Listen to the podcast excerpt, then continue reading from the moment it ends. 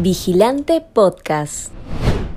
Despierta Vigilante. Estas son las noticias que debes saber para arrancar bien informado la mañana. Comisión de Economía del Congreso aprueba dictamen que deroga norma que elimina la tercerización laboral.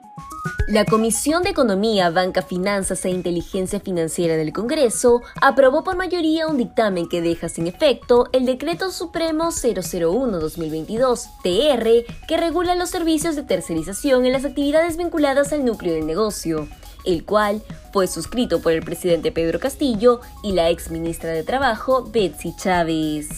De esta manera pasará debate y votación en el Pleno.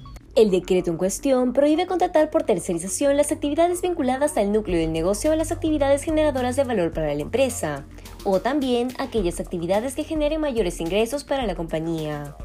Esta medida fue impulsada por el gobierno a pesar de las advertencias del Ministerio de Economía y Finanzas, que mediante un informe señaló que al aplicar esta iniciativa se afectaría el empleo formal y la productividad. Desidia del gobierno para resolver conflicto en las Bambas abre camino a la minería ilegal. Mientras la mina Las Bambas está paralizada desde hace 47 días, lo cual genera pérdidas de más de 400 millones de dólares para el país y más de 220 millones de soles para Purímac, el gobierno de Pedro Castillo y su gabinete ministerial prefieren desentenderse del conflicto y seguir con los consejos de ministros descentralizados, que son un despilfarro de dinero y no se traducen en ninguna medida o solución concreta en las regiones donde se realizan. La desidia y la inoperancia del Ejecutivo es grave, a tal magnitud que la comunidad de Huancuire permitió el ingreso de mineros ilegales al área donde la empresa MMG Las Bambas tiene planeado ejecutar el proyecto Chalcobamba, que desde marzo de este año tuvo la autorización del Ministerio de Energía y Minas para iniciar las actividades de fase 1 del proyecto, con una inversión de 130 millones de dólares. Estudio revela que el 54% de peruanos ya empezó a recortar gastos fuera del hogar. En medio de un contexto de incertidumbre marcado por el alza de precios, los peruanos han comenzado a recortar sus gastos fuera del hogar, básicamente en entretenimiento, consumo en restaurantes, entre otros, para priorizar los gastos en casa. Un estudio de la consultora Canta revela que en abril pasado el 54% de peruanos redujo el referido gasto. Asimismo, se prevé que esta tendencia continúe los próximos meses, debido a que la inflación seguirá en alza. Otro de los gastos que vienen reduciendo los peruanos son en ropa, calzado, electrodomésticos y accesorios para el hogar, pues cayeron un 39% en promedio en el primer trimestre de 2022. Dina Boluarte sí firmó documentos en el Club Apurímac mientras era ministra de Estado. La ministra de Desarrollo e Inclusión Social y vicepresidenta de la República, Dina Boluarte, tuvo que admitir que sí firmó los documentos como presidenta del Club Departamental Apurímac durante su gestión como funcionaria del Ejecutivo, lo cual está expresamente prohibido por ley y que la Contraloría alertó como una infracción constitucional.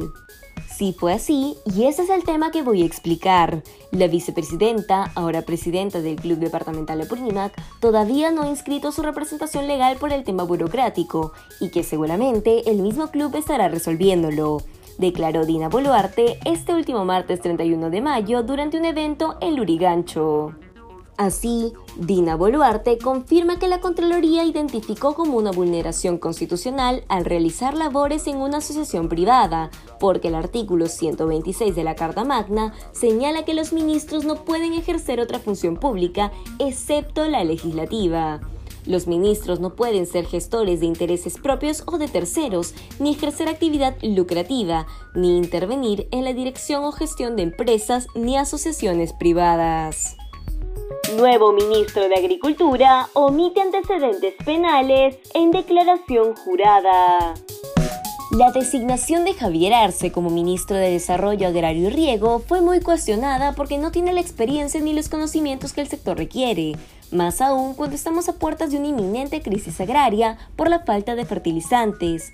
Pero eso no era lo peor porque este también ocultó en su declaración jurada que tenía antecedentes penales y judiciales. Un reportaje de Cuarto Poder reveló que Arce tiene la condición de reo libre por un proceso de estafa genérica iniciado en junio de 2021. En su defensa, el ministro difundió certificados de ese año en los que se señala que no tiene antecedentes penales, judiciales ni policiales. Sin embargo, tuvo que reconocer que sí tiene denuncias anteriores como dirigente popular y otras que se encuentran archivadas. Además, Arce admitió que estuvo preso por usurpación de funciones por un caso que data de 1997. Injustamente fui detenido por la policía y el mismo Poder Judicial, luego de la detención, me absolvió, alegó el nuevo titular del Midagri. Si quieres seguir informándote, te invitamos a revisar nuestra web vigilante.pe. No olvides suscribirte a nuestro canal de YouTube y seguirnos en redes sociales como Facebook, Instagram y Twitter. Ahora también podrás escucharnos a través de Apple Podcast, Google Podcast y Spotify.